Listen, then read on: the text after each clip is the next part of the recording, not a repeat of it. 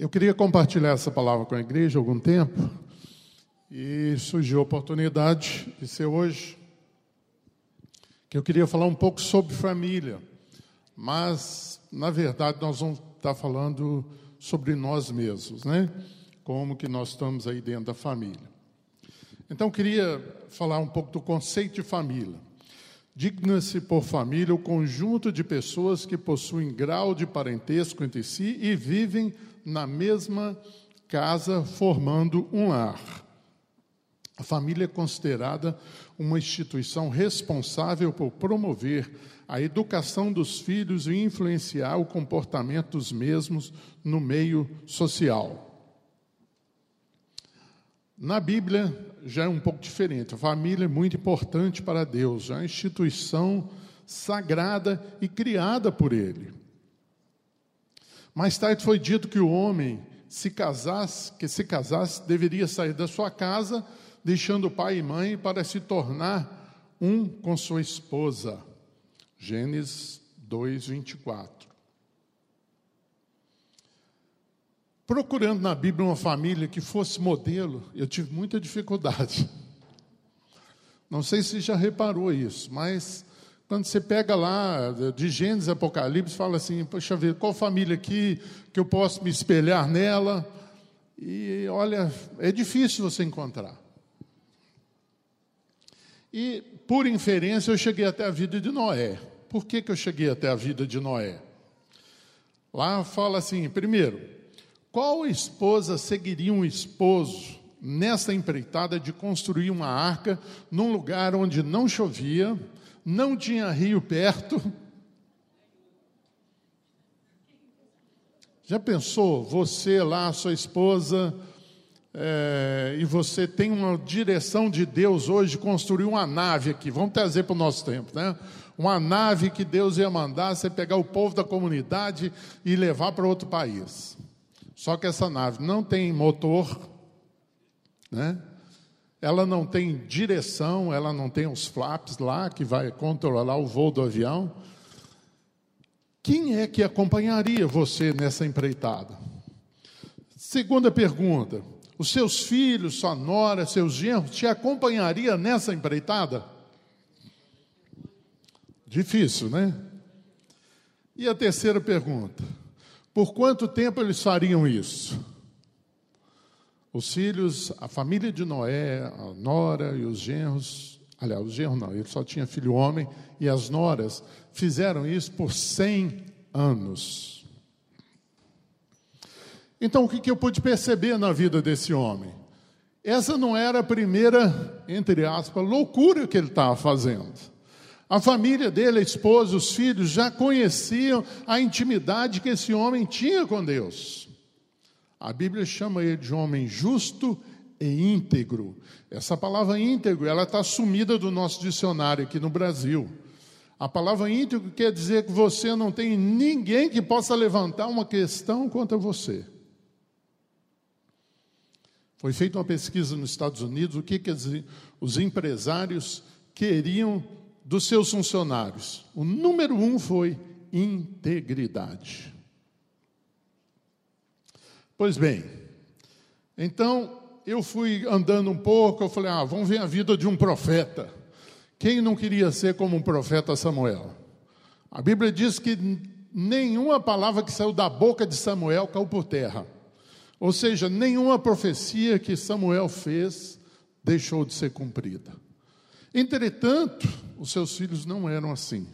Lá em 1 Samuel 8, ele fala assim: Porém, os seus filhos não andavam pelos caminhos dele, antes se inclinaram à avareza e aceitaram subornos e perverteram o direito. Então os anciãos de todo Israel se congregaram e vieram a Samuel Ramá e lhe disseram: Vê, já está velho, os teus filhos não andam pelos teus caminhos. Constitui, pois, agora um rei sobre nós para que nos governe, como tem as demais nações. Irmãos, você vai pegar o, o antecessor dele, o Eli, né?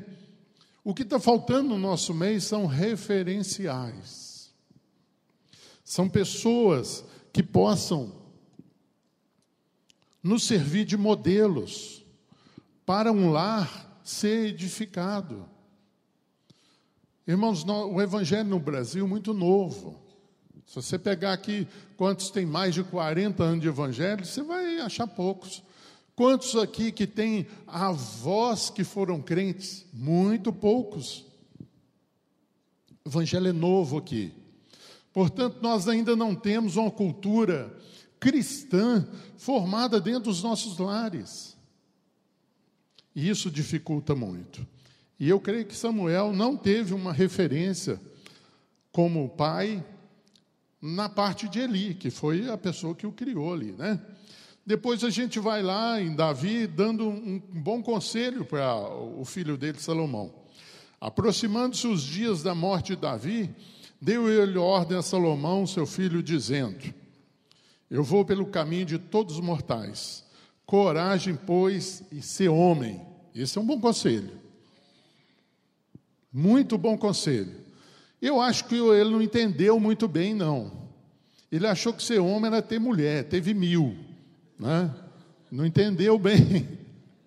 E nós vamos ver que esse não é o propósito de Deus. Mas o conselho foi bom.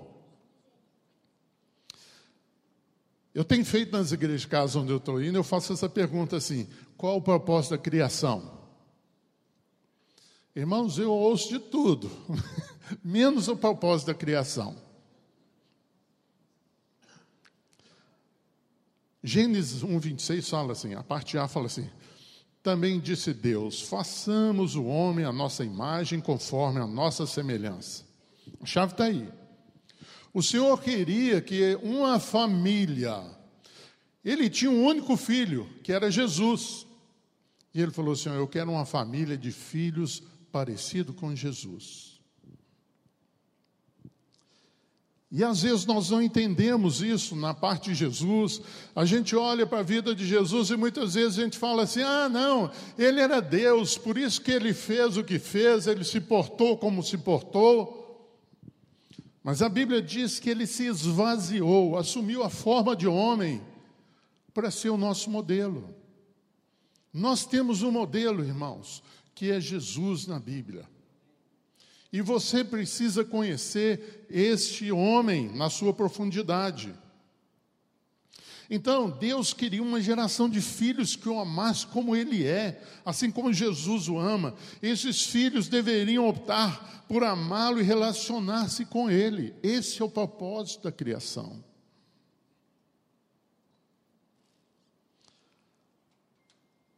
Qual o modelo sugerido? Né? Um versículo apenas fala isso. Mateus 3,17: Eis uma voz dos céus que dizia: Este é meu filho amado em quem me comprazo. Então você vai ver do Velho Testamento chegando até a vida de Jesus, o protótipo de Deus, a pessoa em qual nós temos nos espelhar, a pessoa que é o modelo para a nossa vida. Sabe o que, que Deus quer fazer, irmãos? Ele quer chamar você e a mim. Este é meu filho amado, essa é minha filha amada em quem tenho todo o prazer. Irmãos, enquanto não alcançarmos isso de Deus, nós vamos ser pessoas frustradas aqui na terra.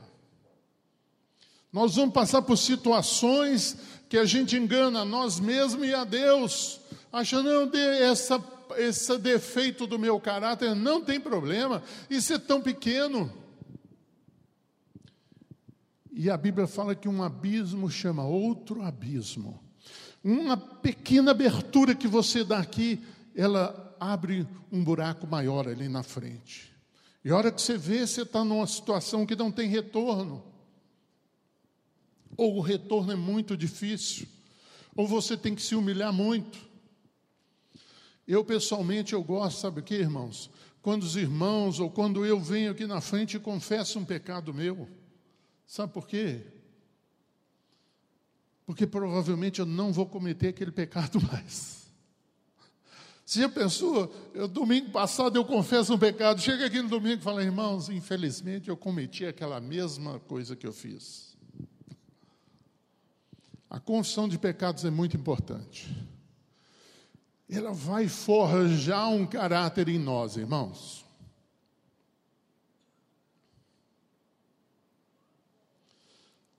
O que, que nós podemos fazer como homem ou mulher, né? Também eu queria dar um outro versículo que está lá em 1 Coríntios 11. Sede meus imitadores, como também eu sou de Cristo. A chave está aí. Nós temos que conhecer a vida de Jesus para poder nos espelhar nele. Mas às vezes nós lemos a Bíblia como se fosse uma historinha de um homem muito bom que teve aqui na terra, que teve uns discípulos, que fez uma obra maravilhosa, mas eu jamais vou alcançar isso.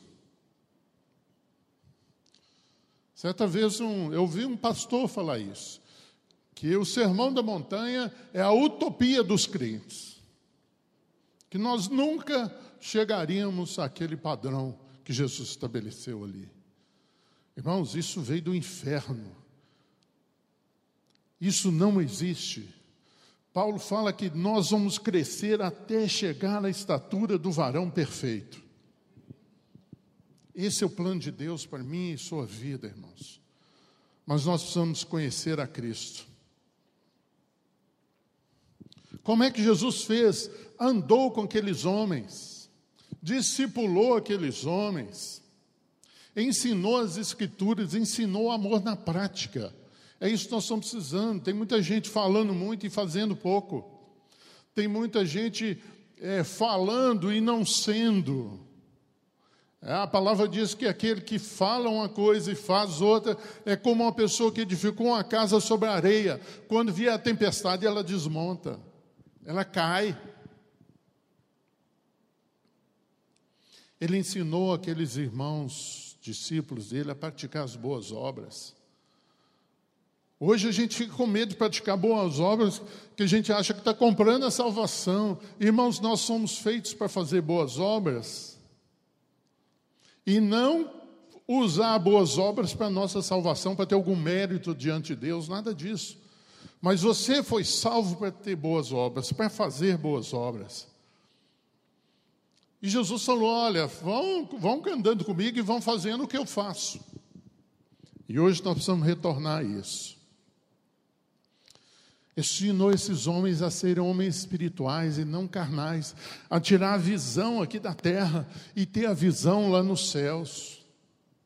Irmãos, até o ano de 1950 não existia nenhum livro cristão falando sobre prosperidade.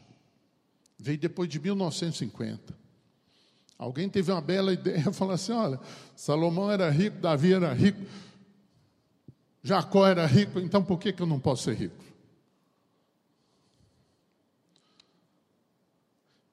Então nós não vamos ser como Jesus, porque Jesus, o cara queria andar com ele e falou: Vem ver onde eu estou morando. O filho do homem tem onde reclinar a cabeça. Estou falando que não pode ter grana, não, irmãos. Se você tem uma grana alinhada com o propósito de Deus, essa grana vai ser bênção no reino de Deus. E esse é o plano. Tem gente, irmãos, que Olha, esse mel aqui, está é, vendendo a quanto? É 20 ou 10? É 20 reais, acho, se não me engano. Ele olha e falou: vou comprar por 20 e vou vender por 100. E o cara vende. Eu, se eu comprar por 20, eu não consigo vender nem por 10. Eu não tenho tino comercial. E esse cara consegue vender isso aqui por 100, é Deus que deu isso para ele, ele tem que usar isso para o reino. Tudo que Deus concedeu a mim e a você é para usar para o reino dele.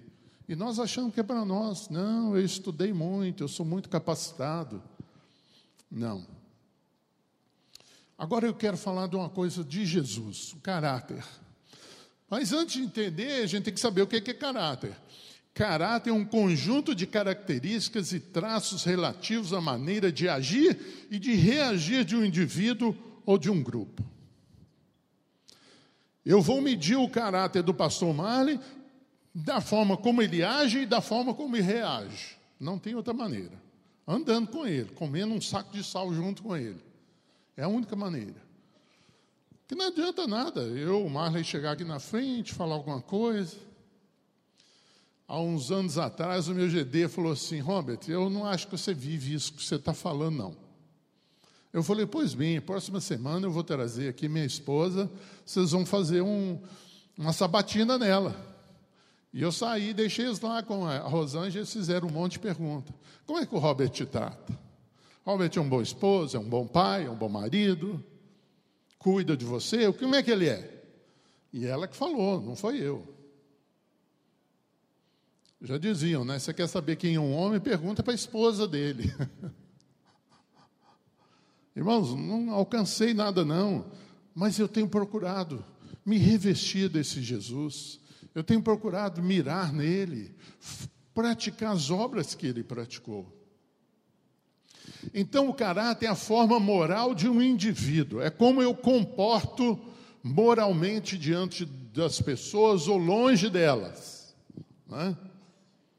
Eu estava vendo um filme essa semana, um filmezinho pequeno, falando daquele corredor que o cara que estava em primeiro lugar achou que já tinha passado o ponto da chegada, ia diminuir o ritmo. E o cara que vinha em segundo lugar chegou nele, empurrou, falou: Cara, não chegou ainda não. Empurra. E foi atrás dele, e ele, sem entender o que estava acontecendo, o cara chegou em primeiro e ele segundo. O jornalista perguntou para ele: Falou assim: Por que, que você fez aquilo? Ele falou: Aquilo o quê? Deixou outros ganhar.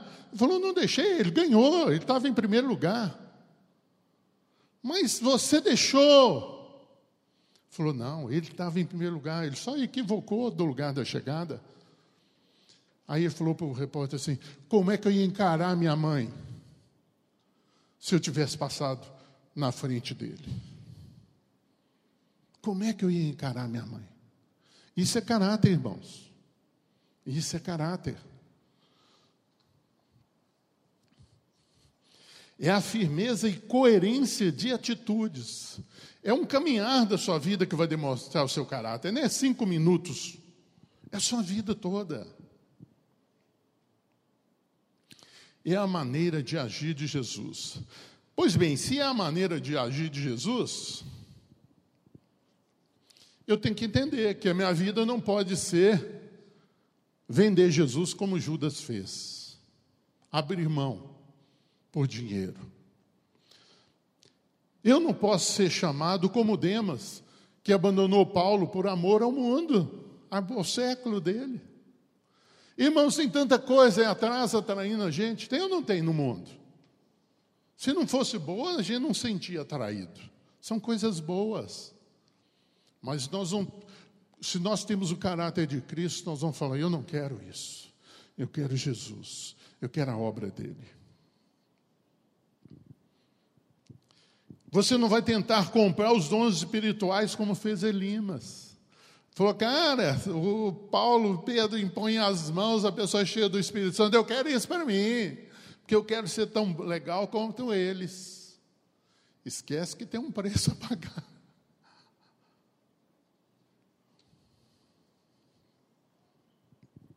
E eu também não posso enganar o Espírito Santo como fez Ananias e Safira.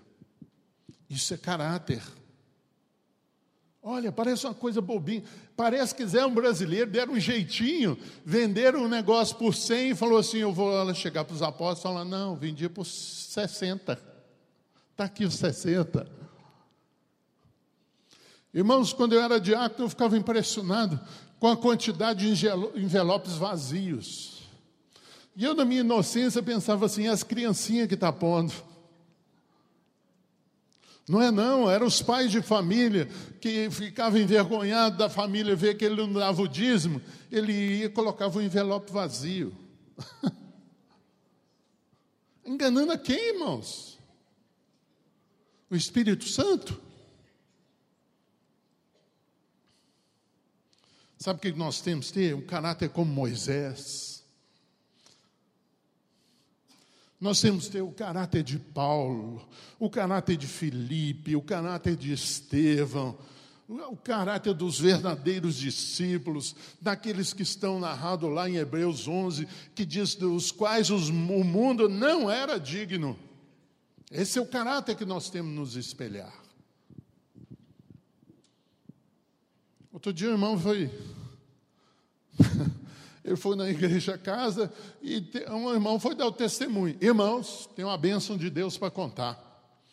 O meu filho está dirigindo meu carro, não, não podia estar tá dirigindo, porque o seguro não cobria, ele bateu o carro. Aí o outro chegou na frente, foi lá e substituiu ele. Graças a Deus o seguro pagou tudo. Foi ou não foi, irmãos? Aconteceu. Irmãos, isso aconteceu comigo. Roubaram o retrovisor do meu carro. Fui aprestar R$ 1.200. Falei, ah, eu tenho seguro total, o seguro deve pagar. Liguei lá para a operadora. Falou assim: olha, se você falar que você bateu numa parede e quebrou o retrovisor, o seguro paga. Se você falar que foi roubado, o seguro não paga. Olha que gracinha. Olha que pecado bonitinho de cometer. Falei, não, eu vou pagar. Vou arcar com, com preço, com prejuízo, irmãos. Irmãos, não estou fazendo mais do que minha obrigação, não. Isso você acontecer com você, você não vai fazer mais do que sua obrigação, porque existe um preço para seguir a Cristo. Aqui na igreja não está escrito, venha ser feliz. Aqui devia estar escrito assim: venha sofrer por Cristo. Venha entregar sua vida, venha abrir mão, venha optar pela verdade, que muitas vezes você vai perder seu emprego, você vai perder a sua herança, você vai perder a sua casa. Mas existe um preço de ser fiel ao Senhor. Agir como Maria, Maria e Marta, adorava o Senhor, bebia dele. E de agir como Jesus que foi fiel até o final e sofrendo morte, morte de cruz. Eu queria falar um, um, algumas coisas do caráter de Jesus. A primeira, e se você pegar o, o, Sermão da Montanha, que vai do capítulo 5 de Mateus até o capítulo 7, a primeira coisa, e, e normalmente na Bíblia a, é, é por ordem de importância. Número um na vida do caráter de Jesus, que deve ser da nossa vida: humildade. A palavra humildade vem da palavra humus, esterco. Eu preciso ser esterco na vida do pastor Augusto. Sabe, eu tenho que, que, que me humilhar, eu tenho que levantar a vida desse homem. E não pisar nele para subir, fazer dele um banquinho. Chorar.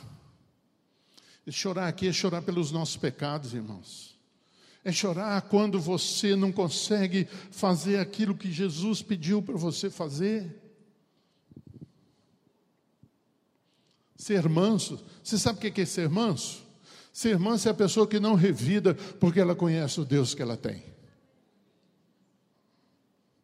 Mas isso está longe do nosso vocabulário.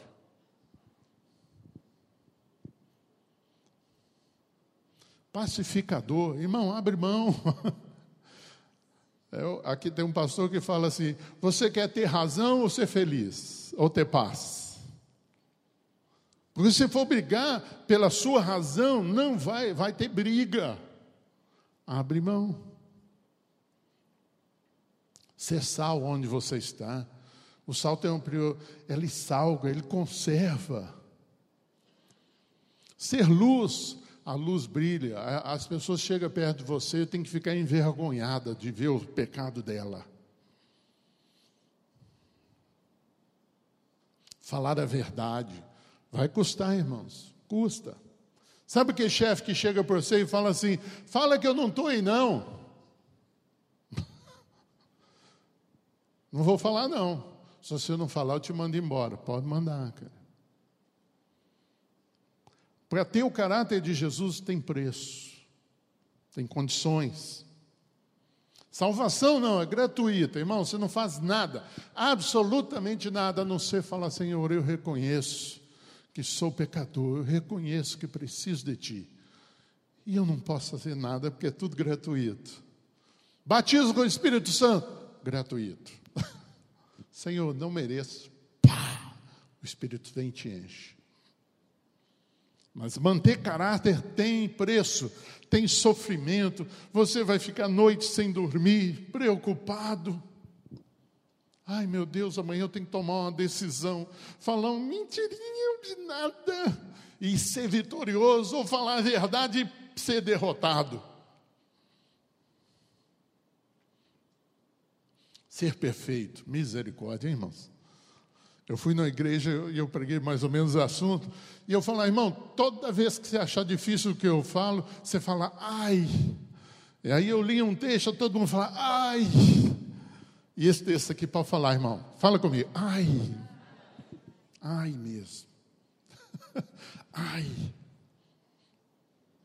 Ter fé, ter fé no nome de Jesus, não é qualquer fé, não, irmão. É nome de Jesus. É saber que esse nome está acima de todo nome, que não tem demônio, que não tem situação, que o Senhor vai te deixar passar, que não vai haver uma porta lá melhor para você na frente. Deixa o cara te mandar embora pela verdade. Lá na frente, Deus vai te recompensar, porque Deus não fica devendo nada para ninguém.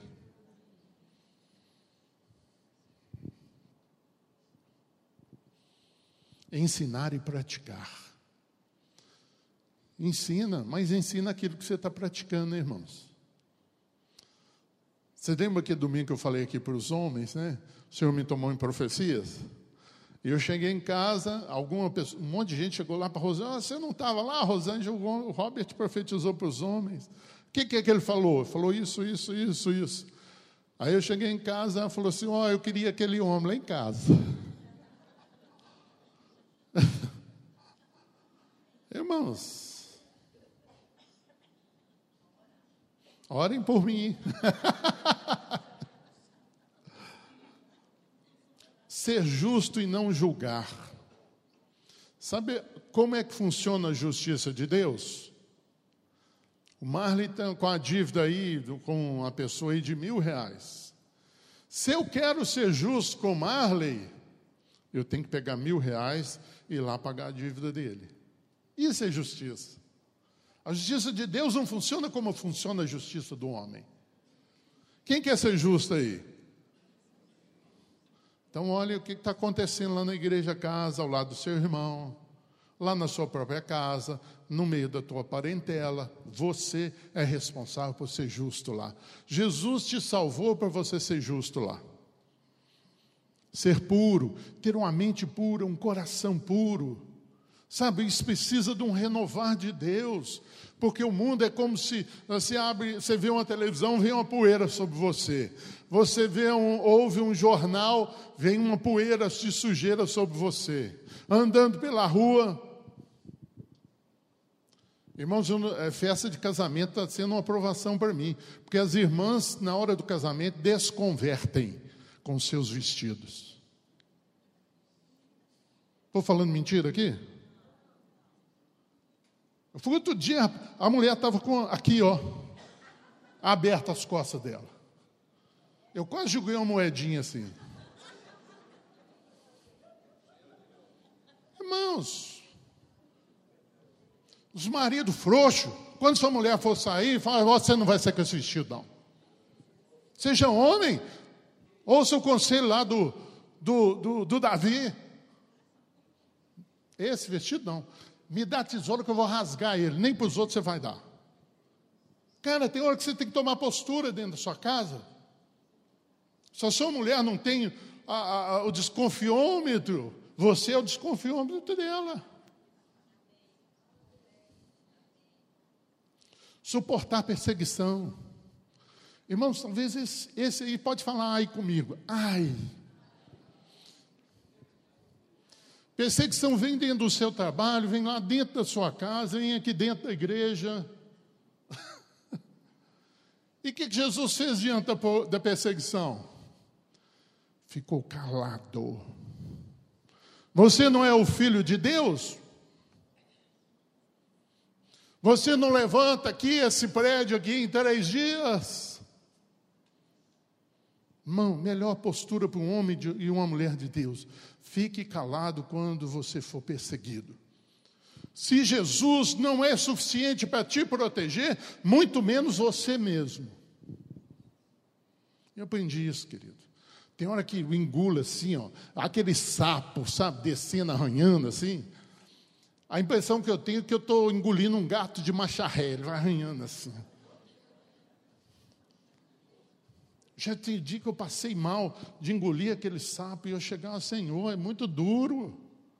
O Senhor fala, não, isso aí depois eu passo um metiolate dou uma soprada.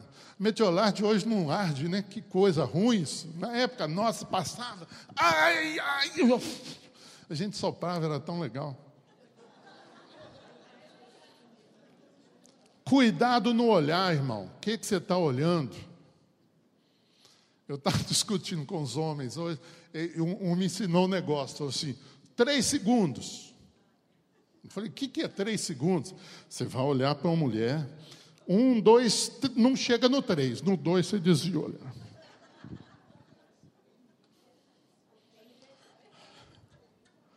Eu falei, esse é um bom conselho. Não dá nem tempo de pecar. Que maravilha. Quem conhece a unção do tênis? Unção do tênis, fugir do pecado. Está lembrado de José? A mulher encantou ele, falou: Hoje você é meu. Ele. Unção do tênis. Foge do pecado, meu irmão. Tudo aquilo que te faz pecar, tira da sua vida. A internet me faz ver pornografia. Tira a internet da sua vida. Quem vai morrer aqui se tirar a internet da vida dele? Irmãos, a minha tentação é diferente da sua tentação. Aquilo que eu aguento é diferente daquilo que você aguenta. Então você tem que ser sábio. Olha, não aguento olhar a internet, tira a internet. Não aguento mais essa pessoa, foge dela. Eu tinha um pastor amigo meu que estava atendendo uma senhora, e aí a mulher chegou, sentou assim, ele tinha os olhos é, verdes. Pastor, seus olhos são tão lindos. Ele falou, só um minutinho. Foi lá, falou com a secretária: por favor, tira aquela senhora da minha sala e diz, e diz para ela: nunca mais na vida eu vou atendê-la. Nunca mais. Ah, pastor, você é radical. Ele falou: não, pastor, cara, eu me conheço. eu me conheço. Não revidar. Irmãos, dentro do Sermão da Montanha eu tirei 36 características. Olha que foi uma passagem rápida do caráter de Jesus. E selecionei aqui algumas. Não revidar é difícil. Sabe aquela causa boa que você pode entrar na justiça? O advogado chega e você fala, é líquido e certo. Eu ganho para ser em um mês. Aprenda a não revidar. Você está vendo que o caráter de, de Jesus tem um preço? Muitas vezes você vai chateado para casa, Senhor, era meu direito, estou abrindo mão aqui. Não demandar. Esse aqui, esse aqui pode falar, ai, ai, ai, esse dói, cara. Esse dói, porque você tem todo o direito. Encontrei há dois anos atrás com um irmão, que era do tempo da minha conversão, encontrei com ele no supermercado. E não sei por que veio a, a, o assunto herança na nossa conversa. E eu falei, eu falei, é, os seus pais morreram? Morreram. E como é que está lá? Dividiu? De... Não, eu entrei na justiça, porque meus irmãos estão sendo injustos comigo. Eu falei para ele, irmão, eu não penso assim. Eu penso que nós devemos abrir mão. Ele falou: Não, eu não entendo isso de Deus, não, porque eu entrando na justiça, aqueles irmãos meus vão entender que tem que ser justo. Eu falei: Poxa vida, que infantilidade, né? Não, não cresceu na fé. Aí a semana eu tive a notícia, dois anos depois disso, ele está com câncer no pulmão, em estado terminal. Homem novo, médico. Irmãos, a doença ela está intimamente ligada àquilo que está dentro do seu coração que você não conseguiu perdoar.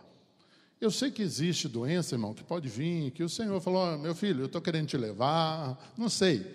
Tem outras maneiras de vir doença, mas eu vou te dizer que 80% delas, ou por 70% para mim não ser radical, é por falta de perdão. Ah, meu irmão me roubou, então tem que tomar minhas providências. Afinal de contas, eu sou cidadão, né? tenho meus direitos. Querido, eu vou dar uma péssima notícia para você: você não tem direito algum. O direito que você tem é ir para a presença de Deus e falar: Senhor, estão me roubando aqui 100 mil reais, eu vou entregar, Senhor. Mas eu entrego como oferta ao Senhor. Eu vou fazer isso pela fé. E eu vou dar um outro conselho para você. Se não for pela fé, entra na justiça, irmão. É melhor você entrar na justiça, porque você ficar lá a vida inteira lamentando, ai, meu irmão me roubou 100 mil reais.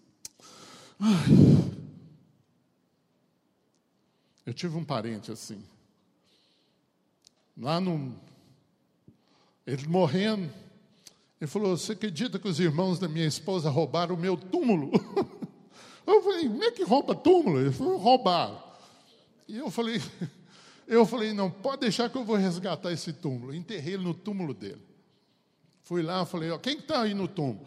Aí um, um, um, dos irmãos da, da mulher dele falou assim, é, é meu irmão. Ele falou, então pode tirar que meu pai vai... Aí eu falei o nome, não era nem para falar. Ele vai ser enterrado lá. E foi enterrado lá. Queridos, não dá. Não dá. Amar os inimigos é difícil. Amar os amigos já não é fácil.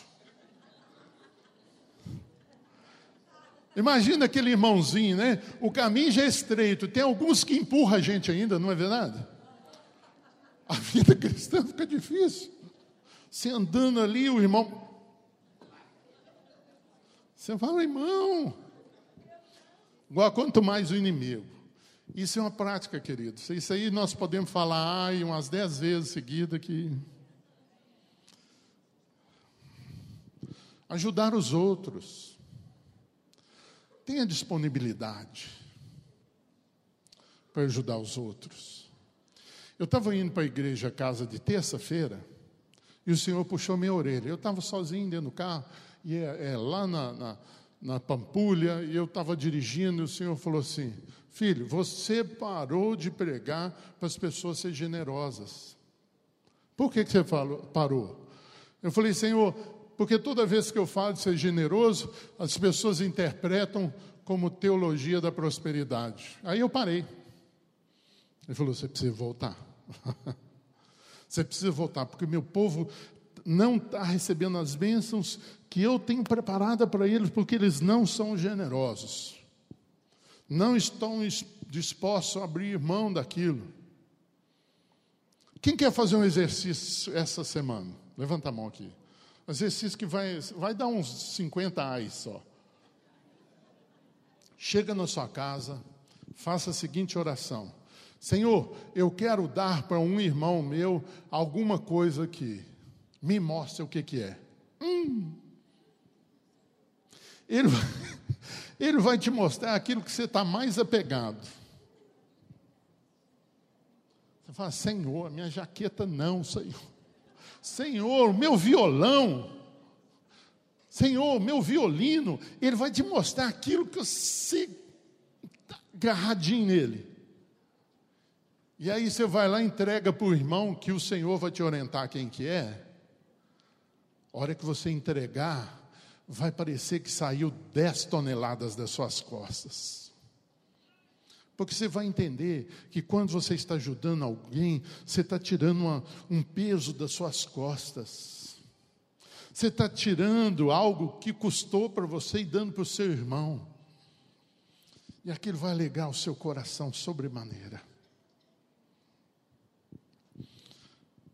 Jesus falou isso duas vezes ou mais lá nesse trecho.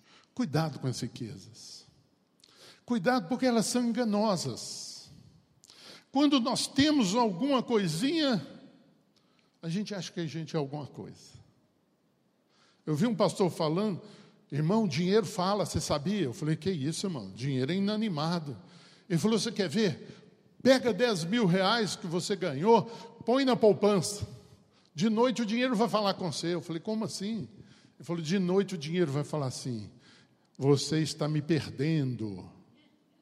Como perdendo? Você aplicou, me aplicou em poupança, CDB dá muito mais. Aí você acorda apavorado no outro dia, fala: Meu Deus, eu tenho que ir lá transferir esse dinheiro, tirar da poupança e colocar no CDB. Aí você está lá de noite, ai, coloquei em CDB. Aí depois o dinheiro fala com você assim: Filho, ou, ou, acorda, ouro está dando mais do que CDB. E aí não para, querido. O dinheiro fica falando com você a vida inteira. Então você precisa saber o lugar que o dinheiro tem que ter na sua vida. Irmãos, como seguir a Cristo? Não é na força do seu braço. Porque quando eres escravos do pecado, estava isento em relação à justiça. Naquele tempo, os resultados, que resultado colher? Somente coisas de que agora você se envergonha porque o fim delas é a morte. Agora, porém, libertos do pecado, transformados em servos de Deus, tendes o vosso fruto para a santificação e, por fim, a vida eterna. É Deus que vai fazer essa obra na sua vida, porque o salário do pecado é morte, é morte, mas o dom gratuito de Deus é a vida eterna em Cristo Jesus, nosso Senhor. A vida eterna começa aqui, não é lá na eternidade, querido. O Senhor vai transformar você, vai transformar o seu caráter para que a gente seja parecido com Jesus.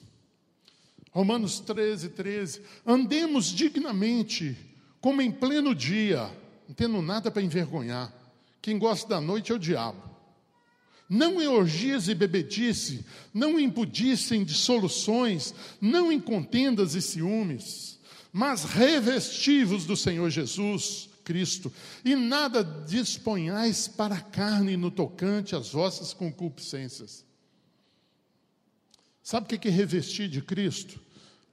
Vou, vou mostrar uma imagem do Velho Testamento que vai facilitar isso para nós.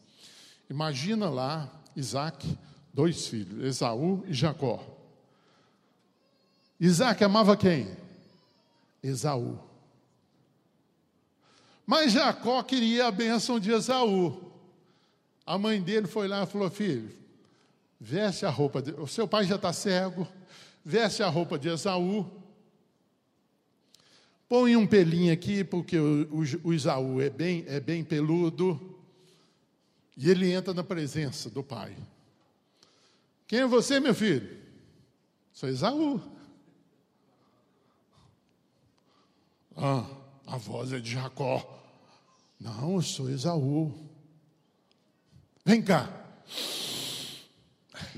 É, o cheiro é de Esaú. Vem cá, deixa eu passar a mão.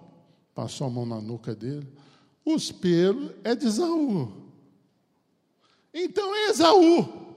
Vem cá, eu vou te abençoar. E dá a benção. Sabe quando nós nos revestimos de Cristo? O Senhor chega e fala assim: esse é o perfume de Cristo. Não é o perfume do Ricardo, é o perfume de Cristo. Deixa eu passar a mão nele. Olha, parece que é Jesus. Eu vou te abençoar, Ricardo. Vem cá. Receba as bênçãos que você tem direito. Esse é o que pode ilustrar bem esse revestir-vos do Senhor Jesus é receber dele a capacitação para ser como ele é. Encerrando, alguns desafios para nós. Ensinar e praticar aquilo que a gente ensina. Imitar a Cristo em toda e qualquer situação. Ter o caráter transformado pelo Espírito Santo. Não queira fazer isso da sua própria força, querido. Você não dá conta, eu também não dou. Quando vier uma situação, clama pelo sangue de Jesus, fala: Senhor, me ajuda. Eu preciso tomar a atitude correta aqui nessa situação, me ajuda. Fazer as obras que Cristo fez, querido. Essa viagem aí, estão fazendo a obra. Jesus deve ter ficado muito feliz com eles. Viver o projeto de Deus para a família. Você vai ver em Gênesis 1 e 2, Deus dando um projeto para o homem. Você vai ver em Apocalipse 21 e 22, o Senhor resgatando tudo que ele planejou lá no começo. Nós vamos ter o corpo semelhante a quem? Jesus. Nós vamos ter o espírito semelhante a quem? De Jesus. A nossa alma vai ser semelhante a quem? A de Jesus. Lá em Apocalipse 21 e 22, você fala assim: puxa vida, eu vou chegar lá. Então eu tenho que começar a viver como eu vou estar lá, naquele momento. E segunda coisa que nós vamos ser modelo para a sociedade. Modelo dentro da sua casa. Modelo de esposa, modelo de marido, modelo de filho. Deus espera isso de mim e de você, meu irmão.